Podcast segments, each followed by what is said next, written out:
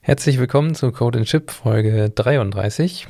Heute spreche ich mit Tim über Cloud- und Webdienste für Developer. Hallo.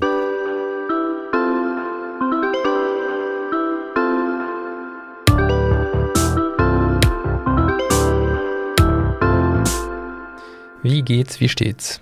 Gut, gut. Urlaub, Corona. Risikogebiet. Risikogebiet. Die ganz normalen Superspreader-Events. Jonathan ist mal wieder, der macht mal wieder Urlaub in Bad Gateway. Zwangsurlaub. Der Internet Service Provider möchte nicht, dass wir podcasten, aber wir machen es jetzt trotzdem. Und deswegen haben wir uns mal überlegt, wir sprechen über so Web- und Cloud-Dienste für Entwickler. Was hast du denn da so mitgebracht, Tim? Genau, ich habe mir zwei Dienste rausgesucht, die ich nützlich fand, die, glaube ich, auch viele Anwendungsgebiete haben und die ich auch selber schon benutzt habe, um da ein bisschen was drüber sagen zu können. Ich würde auch mal mit dem ersten starten. Jo. Ähm, und zwar ist das SendGrid. SendGrid ist ein, ähm, ja, ein E-Mail-Dienstleister, sage ich jetzt mal. Das bietet Leuten die Möglichkeit, im einfachsten Falle irgendwie, sage ich jetzt mal, E-Mail-Marketing-Kampagnen zu starten und über deren SMTP-Server viele E-Mails zu senden, ohne dass man irgendwie jetzt sich selber irgendwo einen SMTP-Server aufsetzt, zu viele Mails schickt und sofort von allen geblacklistet ist. Ist super einfach zu bedienen, halt alles über die Nutzeroberfläche. Ich kann da mehrere Kampagnen starten, ich kann da Layouts definieren, ich kann überwachen, wer die E-Mail überhaupt empfängt, wer sie vielleicht gar nicht empfängt, um irgendwie nicht genutzte E-Mail-Adressen aus meiner Kampagne zu schmeißen, weil da sowieso nichts ankommt. Oder kann sehen, wie meine, ich glaube, die Marketing-Profis sagen Click-Through-Ratio oder so. Mhm, Habe ich schon mal gehört. Ja, wie viele Leute quasi empfangen, öffnen und dann auf meinen Link, den ich da reinschreibe, klicken, von wegen hier, kauf meine blauen Stifte. und dann kann ich gucken, wie viel meine blauen Stifte gekauft haben. Abonniere meinen Podcast. Genau, richtig, ja, das wäre das bessere Beispiel gewesen. genau, das ist so ganz einfach. Also dafür kann man das natürlich benutzen. Also ist auch schon so ein bisschen ähm, Tracking und für Marketing vorbereitet. Ist jetzt nicht nur reine E-Mail-Sending-API. Nee, nee, das ist, das kommt schon alles on board. Dann rechnet der natürlich auch schön irgendwie Statistiken aus. Wie viele Mails habe ich am Tag gesendet? Wie viele wurden davon auch geöffnet? Wie viele wurden angeklickt? Diese Dinge. Vielleicht ein bisschen interessanter für den Entwickler wie dich und mich ist halt, dass das auch eine relativ gut dokumentierte API hat und auch viele kleine Integrationen, so dass ich nicht nur irgendwie große Rundmails damit schicken kann, sondern das auch durchaus zum Beispiel an Dinge wie eine Nutzerverwaltung anbinden kann und darüber automatisiert so Passwort vergessen Mails senden kann oder E-Mail-Bestätigungsgeschichten. Mhm. Ähm, funktioniert immer ganz gut. Oder halt natürlich auch per Einzelfall irgendwie über selbst definierte Templates aus einem Backend raus eine Mail versenden, um eben alle möglichen Dinge zu tun. Genau, das haben wir auch schon öfter mal auf der Arbeit im Einsatz für irgendwelche Produkte, wo Leute sich registrieren. Üblicherweise klinken wir das dann halt einfach an so eine Keycloak-Instanz. Keycloak ist halt auch so ein Nutzerverwaltungssystem. Und die spielen dann halt perfekt mit ein, sodass ich meine Nutzer über Keycloak verwalte und alles, was die an Mails kriegen oder auch anfordern, halt eben bei einem Passwort-Reset, da kümmert sich dann halt einfach SendGrid drum. Funktioniert sehr, sehr gut. Ja, E-Mails sind ja auch immer echt so ein, so ein Pain als, ja. nicht nur als Entwickler, sondern auch, wenn du selber irgendwie einen eigenen E-Mail-Server betreiben willst, das macht einfach keinen Spaß. Also, nee. du musst da dein, dein Vertrauens, äh, Rating irgendwie aufbauen und ist auch ganz schnell mal wieder weg. Und dann, wenn so eine IP-Adresse von dir geblacklistet wird, dann ist es schwierig, da wieder runterzukommen. Ja, definitiv. Also da ist so ein, so ein E-Mail-Service schon echt ganz gut. Ich habe ja. gesehen, hier im Free-Tier kann man bis zu 100 E-Mails am Tag forever versenden. Genau, das ist so für kleine Projekte reicht das. Ansonsten erreicht man diese 100 Mails natürlich relativ schnell. Mhm. Ich finde es aber immer noch erschwinglich. Also der nächste Step ist dann irgendwie 15 Euro im Monat und dann bist du aber halt auch schon bei 50.000 E-Mails. Und da musst du halt erstmal rankommen. Ne? Ja, das stimmt. Klar, wenn man jetzt irgendwie ein größeres Unternehmen ist und irgendwie, keine Ahnung, eine dedizierte IP hast du da zum Beispiel nicht, die kriegst du erst im, im Pro-Tier. Das ist natürlich schon ein bisschen teurer. Aber ich sag mal, wenn du irgendwie dieses unbedingt, unbedingt diese Pro-Tier-Features willst, was halt wirklich nur irgendwie E-Mail Validation ist und Sub-User Management, wie die es hier nennen. Also wenn du so Software as a Service noch weiter runter vermietest, mhm. dann bist du halt auch immer noch bei unter 100 Euro für 200.000 E-Mails. Das ist halt in meinen Augen super erschwinglich. Also bezahl mal jemanden für 90 Euro im Monat, der dir irgendwie einen E-Mail-Server am Laufen hält. Ja, geht wahrscheinlich gar nicht. Ja. Einen besonderen Charme, den SendGrid hat, der bei uns auf der Arbeit oft zum Tragen kommt, ist, dass ähm, ich SendGrid über Azure als Software as a Service buchen kann. Das heißt, ich muss nicht mal irgendwie jetzt über deren Webseite da noch einen Account anlegen und alle Leute wieder einladen und Rechte vergeben, ah, ja. sondern ich kann das einfach sagen, das ist jetzt auf Azure, Ressourcengruppe so und so und dann klicke ich die Nutzer an, die darauf zugefahren sollen. Das macht es halt nochmal eine Ecke leichter. Das ist natürlich nicht schlecht. Dann bist du, dann verlässt du quasi dieses ganze Azure-System äh, gar nicht mehr. Ganz genau richtig. Also wenn man da jetzt irgendwie, wenn man das als Service bucht und dann auf Manage drückt, dann kommt man natürlich schon noch auf die SendGrid UI. Also es ist jetzt nicht anders, mhm. aber man ist halt voreingeloggt mit so einer, ich nenne es jetzt mal Proxy-E-Mail-Adresse für Azure generiert. Ah ja, okay. Ich weiß nicht genau, wie das da ist. So Single Sign-On mäßig. Genau, richtig, ja. Ja, cool.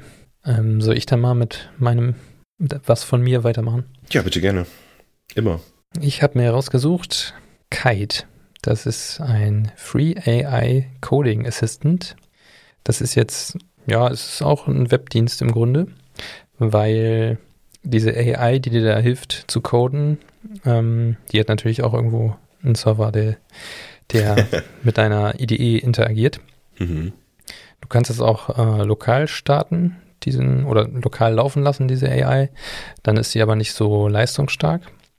Mhm. Und wenn du diese Cloud-Variante nimmst, dann ist es angeblich etwas leistungsstärker.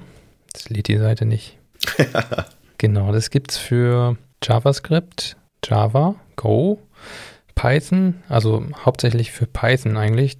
Das ist ja auch, Python ist ja so in dem AI Machine Learning Feld ja, ganz gern benutzt. Ja, sicher. Und Integrationen gibt es für, ja, für die JetBrains wie heißt die? Py? Suit. Also PyCharm. PyCharm, genau. Und VS Code und Atom. Uh, Sublime gibt es ja auch noch. Vim natürlich. Und für die Ganz klar. Jupyter Notebooks gibt es das Ganze auch noch. Also HTML und CSS kann das Ding wohl auch. Hm. Ich habe das mal mit Go ausprobiert. Ähm, okay. Das ist ein bisschen, bisschen anders als so die Autovervollständigung, die man so aus der IDE kennt. Also man kennt das ja, wenn man irgendwie so ein Package eingibt und dann einen Member davon zum Beispiel auswählen kann. Also zum Beispiel fmt.print, Printline wird einem dann vorgeschlagen von der IDE, von IntelliSense oder was man auch immer gerade benutzt.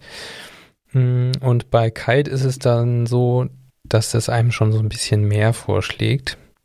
Aber ich fand es jetzt nicht so überragend, dass ich das die ganze Zeit bei mir laufen lassen würde. Aber ich glaube, wenn man neu an eine Sprache herangeht, also wenn ich jetzt nochmal irgendwie intensiv Python lernen müsste, dann würde ich das, glaube ich, mit diesem Kite mal ausprobieren, weil das schon, das guckt halt auf den Kontext, wo du dich gerade befindest in deinem Code und schlägt dir danach dann eventuell passende Codeschnipsel vor, die zu deinem bisherigen Code passen, so ungefähr. Ja, verstehe. Das ist, also die Vorschläge in Go fand ich jetzt nicht so, also es hat mich schon ein bisschen schneller gemacht beim Schreiben, weil ich einfach weniger tippen musste. Also so Klammern mhm. und sowas werden auch direkt vorgeschlagen, wenn man so einen if-Block hat. Und teilweise werden auch, wenn ich jetzt ein neues Struct anlege, wird schon der Name von dem Package äh, so geraten. Und das Struct und die Klammer auf wird auch schon gleich vorgeschlagen. Man muss einfach insgesamt ein bisschen weniger tippen, als dass man das sonst tun würde. Aber weil ich immer gucken musste, was das Ding mir da gerade vorschlägt, war ich, glaube ich, insgesamt gar nicht schneller, als okay. ich sonst, äh, das, also wenn ich das sonst einfach so runtertippe, ne, weil ich schon weiß, was ich ungefähr ja, schreiben will. Aber das ist, denke ich mal, auch eine Gewöhnungssache. Ja, verstehe. Klingt auf jeden Fall ganz interessant. Ähm, ich hatte dir ja schon mal von erzählt, ich kenne halt noch eben dieses Codota, was in der Java-Welt, glaube ich, am stärksten vertreten ist. Ich hatte es gerade nochmal geschaut, das gibt es halt auch für, für Go, TypeScript, Python, bla. Ähm, das finde ich aber allerdings dann ziemlich cool, weil, gut, das kannst du nicht lokal laufen lassen. Das hat halt den Nachteil, wenn du das benutzt, musst du dich so ein bisschen darauf einlassen, dass er halt auch deinen Code analysiert, um seine AI besser zu machen. Mhm. Was da aber, was ich da ganz cool finde, und ich denke mal, sowas so ähnlich wird es ja bei Kite auch sein, ähm, dass Codota quasi alle großen Open Source Packages ähm, scannt. Ich denke, da wird irgendwo ein Server laufen, der immer mal wieder guckt, was so abgeht. Und ich hatte das, da war ich extrem positiv überrascht. Ich habe eine neue Library benutzt. Ich weiß gar nicht mehr, was es war. Irgendwas nicht so Triviales. Ich glaube, so Bytestream-Transformationsgedöns. Mhm. Und dann hat er mir halt vorgeschlagen, was die meisten Leute benutzen, die dieses Paket benutzen. Ah, Mich okay. so ein bisschen an die Library geführt. Und hatte dann auch mal, rechnet sich dann in Prozentzahlen immer so aus, wie sicher er sich ist, ob das jetzt ein Match ist. Tinder für Programmier. Ganz genau, ja. Für Tinder für Algorithmen. Ja. Und guckt halt auch in deinem, ob in deinem Kontext jetzt irgendwie gerade äh, die Variable steht, keine Ahnung, hier in dem Beispiel, was ich gerade aufhabe, ist halt so ein Input-Stream-Reader. Und dann sagt er halt, okay, willst du daraus einen New Input Stream Reader mit eben diesem Stream aufrufen, den du gerade vorher, zwei Zeilen vorher in eine Variable gespeichert hast, irgendwie sowas. Okay. Das ist, ich glaube, das ist ein relativ interessantes Feld, wo noch viel passieren kann. So AI Code Completion.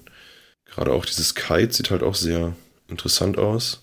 Ich meine, ich finde allgemein so Webseiten von Tools immer cool, wenn die so, so, GIFs auf der Seite haben und man sofort sieht, was die machen. Ja. Das überzeugt mich immer so von, von Haus aus. Das sieht total professionell aus. Ja, ja.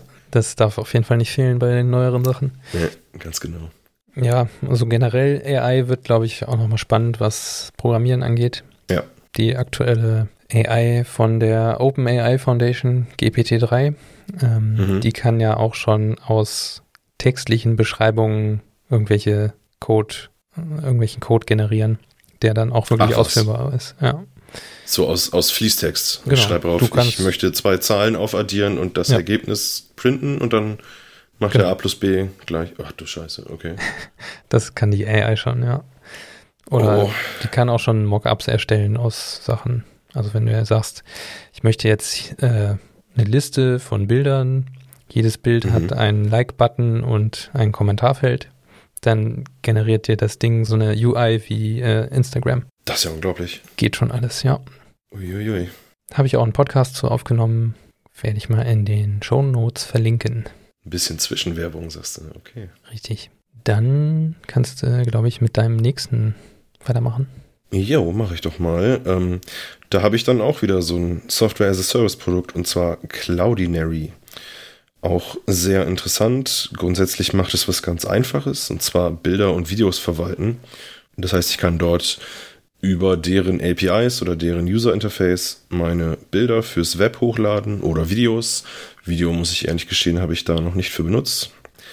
Und kann dann dort über zigtausend Integrationen in jeder erdenklichen Sprache, Front- und Backend, von überall auf meine Bilder zugreifen und muss mir über Caching oder irgendwie Content Delivery nie wieder Gedanken machen, weil die das alles für mich abdecken.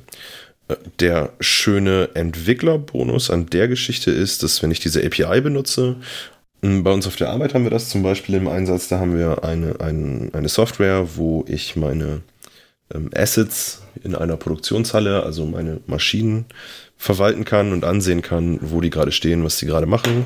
Und zu eben jeder Maschine gibt es da auch ein Bild, damit man sich da ein bisschen besser was darunter vorstellen kann. Und wenn man da davor steht, auch wirklich sehen kann, okay, das ist jetzt die Maschine hier. Äh, da haben wir dann die Möglichkeit, dass Nutzer, wenn sie eine Maschine installieren, über ihr Foto halt, äh, über, über ihr Handy halt ein Foto machen können. Über Foto und Handy machen können, das wäre mhm. nicht schlecht. Ähm, und das wird dann halt direkt von der, von der Web-App über ein Backend tatsächlich noch an Cloudinary geschickt, obwohl es auch direkt gehen würde, fällt mir da gerade so beim drüber sinnieren ein, aber was soll's. Äh, das speichert das dann halt einfach ab und je nachdem, was die Person halt für ein Foto hat, keine Ahnung, wenn das jetzt mit dem iPhone 11 mit seiner übertrieben tollen Kamera da macht, ist es halt irgendwie ein bisschen größer und vielleicht auch nicht unbedingt geeignet, um das auf einer Webseite darzustellen, vorausgesetzt, sie soll weniger als 10 Sekunden laden, ähm, dann kann ich das mit Cloudinary relativ easy lösen. Ich kann einfach sagen, immer wenn irgendwo Bilder abgehoben werden, äh, abgerufen werden sollen, machen, laufen die quasi on the fly nochmal eine Transformation durch. Cloudinary macht automatisch diverse Bildoptimierungen für JPEG, GIF und WebP, glaube ich auch. Also so Defaults, die man natürlich umstellen kann, aber die eigentlich niemandem wehtun. So ein bisschen Bildkompression, ohne dass es wirklich das Bild irgendwie schlechter wird und teilweise dann auch schon, da sind wir wieder bei AI, so ein bisschen erkennen, was der Hauptfokus auf dem Bild ist und das Croppen. Soweit ich weiß, funktioniert das aber so richtig gut nur bei Gesichtern. Und dann kann ich halt sagen, okay, ich möchte das Bild mit dieser ID, die habe ich dann vorher gesetzt. Es kann auch einfach ein Klarname sein, es muss nicht irgendwie eine Nummer sein. Möchte ich mir jetzt gerne ziehen, aber ich will halt nicht das ganze Riesenbild, sondern ich will nur irgendwie 200 mal 200 Pixel in der Mitte gecroppt mit ne abgerundeten Ecken und ein bisschen gedreht, was weiß ich was. Da, also gibt es tausende Sachen, die ich machen kann. Genau, drehen, croppen, filtern, Ecken abrunden. Das heißt, ich könnte auch quasi ein, ein, Profilfoto haben von einer Person und das dann, wie man das halt auf den gängigen sozialen Netzen so kennt, wird das jetzt ja irgendwie alles immer in einem Kreis dargestellt, warum auch immer. Mhm. Das dann halt on the fly in so einen Kreis transformieren und weiß ich nicht, wenn ich besonders hip sein möchte, auch noch in Sepia oder so. Okay, also ein bisschen ähm, Image Magic as a Service oder wie hört sich das Genau, so ungefähr, ja, richtig. Mhm. Programmiert sich auch sehr cool. Das läuft alles über so eine Fluent API. Da sage ich halt einfach, was ich haben will, welche Filter oder welche Transformation ich haben möchte und dann quasi Bild und dann fällt da eine URL raus, die ich einfach benutzen kann. Der einzige Nachteil ist, falls es noch so ist, jetzt schon ein bisschen her, war es so, dass man in dem günstigsten Tier keine, keine Sicherung auf den Bildern hat. Also wenn du die URL hast, kannst du das Bild dann einfach aufrufen. Und mhm. als ich zuletzt damit gearbeitet habe, musste man halt noch in die höheren Preisstufen aufsteigen, um zu sagen, okay, nee, du hast irgendwie gewitelistete URLs, die diese Bilder abrufen können. Oder halt wirklich mit, mit Token, was du da mitgeben musst. Okay. Genau. Es gibt natürlich auch die Möglichkeit, so ein bisschen komplexere Transformationen zu machen. Das sind dann aber eher so Dinge, die für den, den normalen Webentwickler nicht mehr relevant sind. Das sind halt wirklich aufwendige Bildbearbeitungsdinge. Die kann man über so eine Admin-UI quasi sich zusammenklicken und dann benamen und dann über die API kann ich dann sagen, ruf mal komplexe Transformationen XYZ auf diesem Bild auf. Das geht halt auch. Das, wie gesagt, das geht halt eher so Richtung wirklich Design, Gestalter. Das Ganze kommt dann halt auch, also Cloudinary insgesamt mit einer Integration in die Adobe Creative Cloud. Man kann das quasi Cloudinary als Git-Repository für Bilder benutzen, wenn man so will. Okay. Da arbeiten dann immer auf den, äh, alle auf den, auf den aktuellsten Versionen. Mhm. Und okay. immer wenn ich so eine Transformation mache, wird das halt auch gespeichert. Das heißt, wenn ich dieselbe Transformation zweimal mache, bezahle ich halt nicht für diese Transformationszeit, sondern wird das aus dem Cache geladen. Naja, ah okay. Genau. Also dann hat man auch die ganzen, ähm, die ganze Bearbeitungshistorie da drin und kann Ganz sich genau. darüber dann auch nochmal zurück auf einen älteren Stand wahrscheinlich setzen. Genau, richtig. Ich habe hier gerade noch gesehen, die haben auch ähm, OCR zum Beispiel als Add-on drin. Mhm, genau. Natürlich haben sie auch irgendwas AI-based Image Moderation. Genau, das ist halt auch noch ganz cool. Da kann man, ich glaube, das geht mit Google Cloud und mit AWS, die haben ja so Auto-Tagging-Dienste für Bilder. Das kannst du das halt auch verknüpfen. Und jedes Bild, was hochgeladen wird, wird da einmal durchgejagt. Und dann haben die halt festgelegen, fest, festgesetzte Schlagworte. Ich glaube, bei dem auf der Website ist so ein Beispiel von so einem Gitarristen. Da hast du dann halt, macht er dann halt Tags ran, Gitarre, ähm, Musician, Man, was weiß ich was. Und in der Prozentzahl, wie sicher er sich ist, dass das da drauf ist. Und dann kannst du halt, wenn du irgendwie einen, einen Bilderdienst hast, so wie, ähm, jetzt fällt es mir nicht ein, Flickr, gibt's das noch? Ja. Kannst du halt, musst du halt nicht nach ID queryen, sondern kannst halt auch sagen, gib mir aus allen meinen Bildern alle, wo eine Gitarre drauf ist. Mhm, ja. Sowas geht halt auch. Genau. Und dann das gleiche Spiel wie eben auch bei SendGrid. Millionen von Front- und Backend Frameworks, die einen Client dafür, äh, die, wo die dafür einen Client anbieten, dass sie, dass man das in jeder möglichen Sprache auch nutzen kann. Und genauso wie eben, das Ganze kann man auch als Managed Service auf Azure buchen und darüber dann tatsächlich sogar auch abrechnen. Es bewegt sich irgendwie im selben Preisrahmen, ne? Der, die Plus-Tier mhm. kostet auch 89 Dollar im Monat. Aber es gibt natürlich auch eine Free-Tier, mit der man wahrscheinlich ganz gut mal rumexperimentieren kann. Ganz genau. Und was immer super ist für eine Free-Tier, man muss keine Kreditkarte hinterlegen. ah, das ist natürlich perfekt. Ja, richtig, genau. Ja, das nervt mich auch immer. Finde ich immer ein bisschen komisch, ja, wenn es heißt, aber wir sind umsonst, mhm. aber gib uns doch mal lieber deine Kreditkarteninfos, falls wir doch Geld haben wollen. Ja, vor allem da ist ja auch das Problem, dass die dann meistens bei den Diensten gespeichert werden. Genau. Und dann, das will man eigentlich gar nicht. Nee, dann gibt es dann wieder irgendeinen blöden Angriff oder irgendjemand schreibt sein Passwort auf ein Post-it am Monitor oder so. Mhm. Oder es ist nur neun Zeichen lang. Neun Zeichen lang, ganz genau. Im Falle des, des US-amerikanischen Präsidenten. Naja. Aber ah, ich dachte, das war fake. Ja, man weiß es nicht. Man weiß es nicht, ja, wie so viele Dinge bei ihm. Ja. mich würde es nicht wundern, sagen wir so. Nee, mich würde es auch nicht wundern. Aber ich glaube, dieses, dieses Jahr wundert mich gar nichts mehr. Nee. Du hast auch noch was, oder? Ähm, ja, ich habe auch noch was. Und zwar ist es wieder ein bisschen Developer-zentrisch. Mhm. Wobei, bisher war es auch recht Developer-zentrisch. Ähm, also, aber es geht wieder um Code schreiben. Und zwar GitHub Codespaces. Da bin ich jetzt mal wieder drauf gekommen über den Jurek vom Schaff dich glücklich Podcast, der das mal in seinem Urlaub ausprobiert hat. Und ich habe dann mich auch daran erinnert, Moment, ich habe da ja auch schon mal Beta-Access äh, requested und habe den tatsächlich bekommen. Und habe das jetzt auch nochmal ausprobiert bei einem meiner Repositories. Das funktioniert echt super. Mhm. Ähm, also man kann, das Ganze funktioniert natürlich wieder über eine Konfiguration, die man einfach in dem Git Repository ablegt, so wie zum Beispiel auch bei den GitLab Pipelines. Aber jetzt hast du halt einen .dev Container Ordner, wo eine .dev nee, ich glaube, das ist einfach nur dev Container.json drin liegt und du kannst noch ein Docker-File dazulegen, wo du dir die ganzen Dependencies rein installieren kannst, die du in deinem Dev-Container brauchst.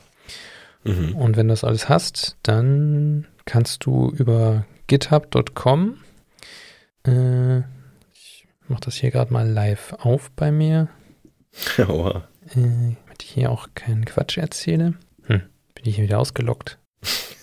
Ist etwa lange nichts mehr committed in, für Open Source. Nicht auf diesem Rechner, nee. Ja. Also bei GitHub gehst du dann auf dein Repository und da gibt es ja diesen Clone-Button. Mhm. Und wenn du den aufklappst, dann gibt es da noch einen neuen Menüpunkt Open with Code Spaces. Und du kannst auch, glaube ich, sogar mehrere Code Spaces laufen haben von deinem Projekt. Das sind dann, ja, sozusagen eine, das ist dann eine Cloud gehostete Visual Studio Code Instanz. Und wenn ich da jetzt draufklicke, dann öffnet sich ein neuer Tab, wo drin dann halt der komplette Editor läuft. Ach, Wahnsinn. Und beim ersten Mal starten dauert das so einen Moment, bis halt das Docker-Image eingerichtet wurde. Mit den ganzen Dependencies und so, die du je nachdem auch installieren wolltest. Und wenn das Ganze geladen hat, dann hast du halt die ganz normale Oberfläche wie in Visual Studio Code auch. Mhm. Und ähm, ich hatte sogar, ähm, ich benutze dieses Settings Sync von Visual Studio Code, wo deine ganzen Einstellungen gesynkt werden. Ja, und klar. Das ähm, benutzt dieses Codespace natürlich auch.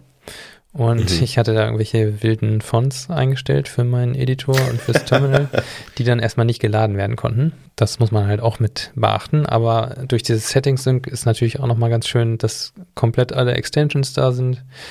Äh, es sind schon alle, ja, dein Theme ist da. Alles so, wie du sonst auch dein Visual Studio Code eingerichtet hast, ist einfach so im Browser verfügbar.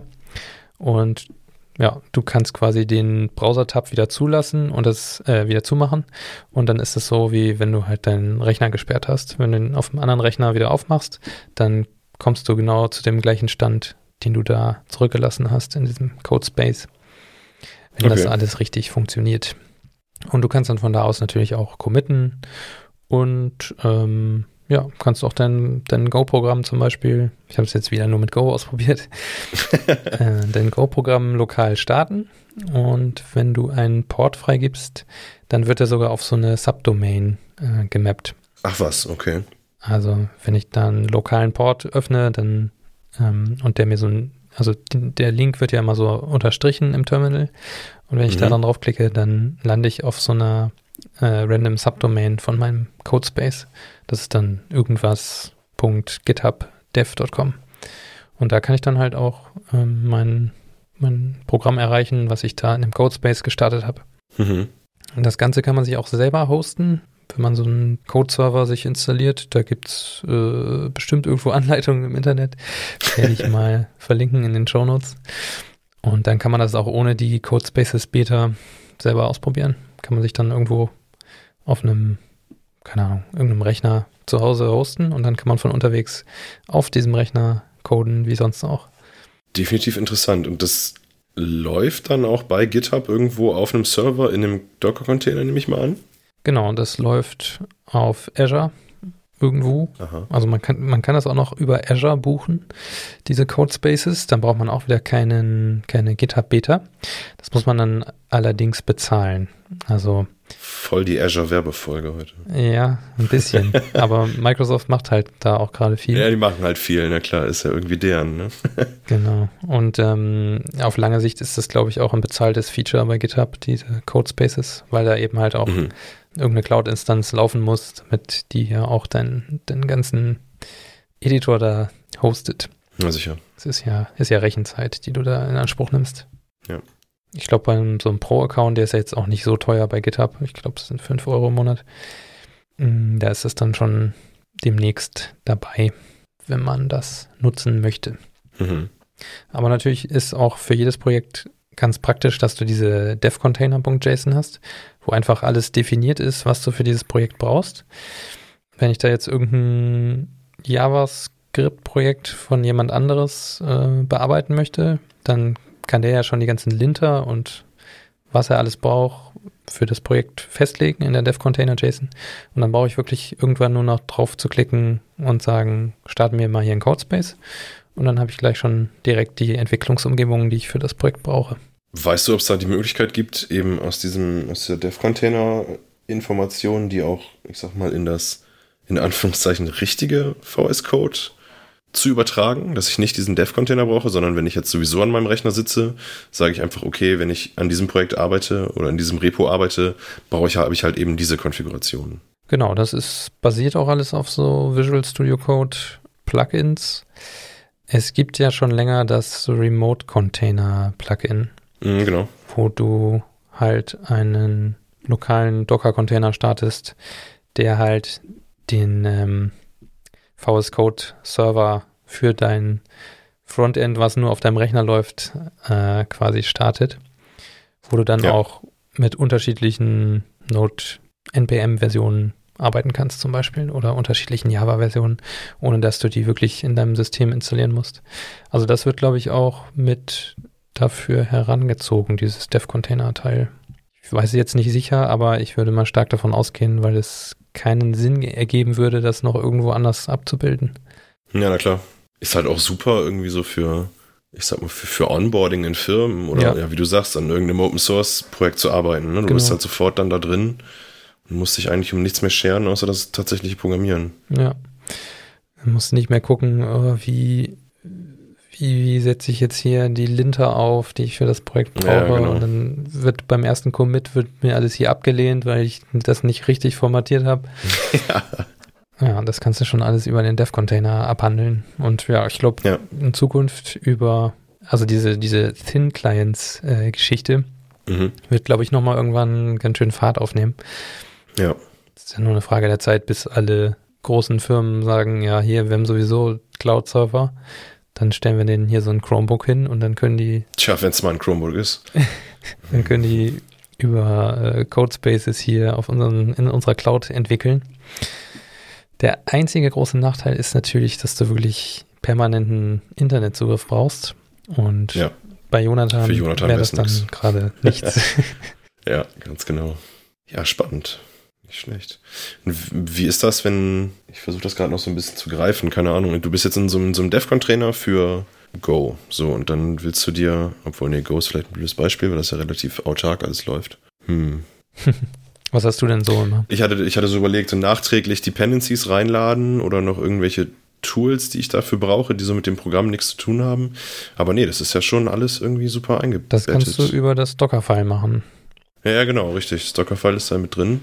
Und ähm, wenn du halt als Base Image irgendwie Debian nimmst, dann hast du natürlich auch den apt Manager damit dazu. Dann kannst ja, du auch nochmal eben schnell was installieren. Und die Anbindung in der Cloud ist super schnell, wenn du da irgendwelche Dependencies installierst.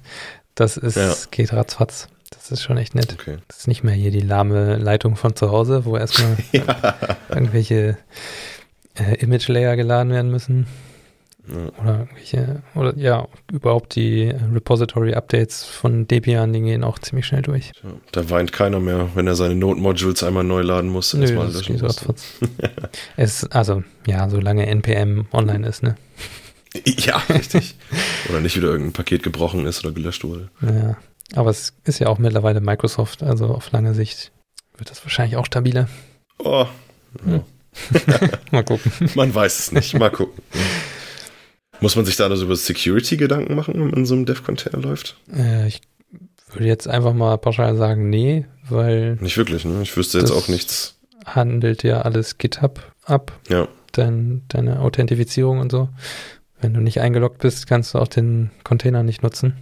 Ja. Kann man das für Private, Private Repos nutzen? Ja, für Private und es geht nur aktuell nicht für Private Repos von Organisationen. Aber das ist, glaube ich, auch ein Edge Case. Okay, ja, klar. Aber normale Private Repos funktionieren und auch öffentliche funktionieren. Also es könnte hm. durchaus sein, dass man mal irgendwo ein Repository findet, wo man schon ein Codespace starten kann, wenn man in der Beta ist. Ja, da muss man auch drin sein. Ja, ich habe mich gerade dafür angemeldet. Mhm. mal gucken.